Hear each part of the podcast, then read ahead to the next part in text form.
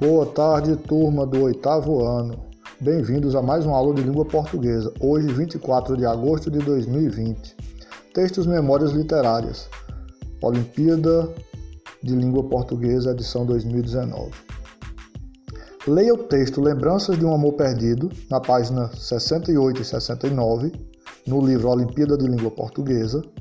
Logo em seguida, faça um resumo do mesmo, deixando-o conciso sem que perca sua essência. Pensamento do dia.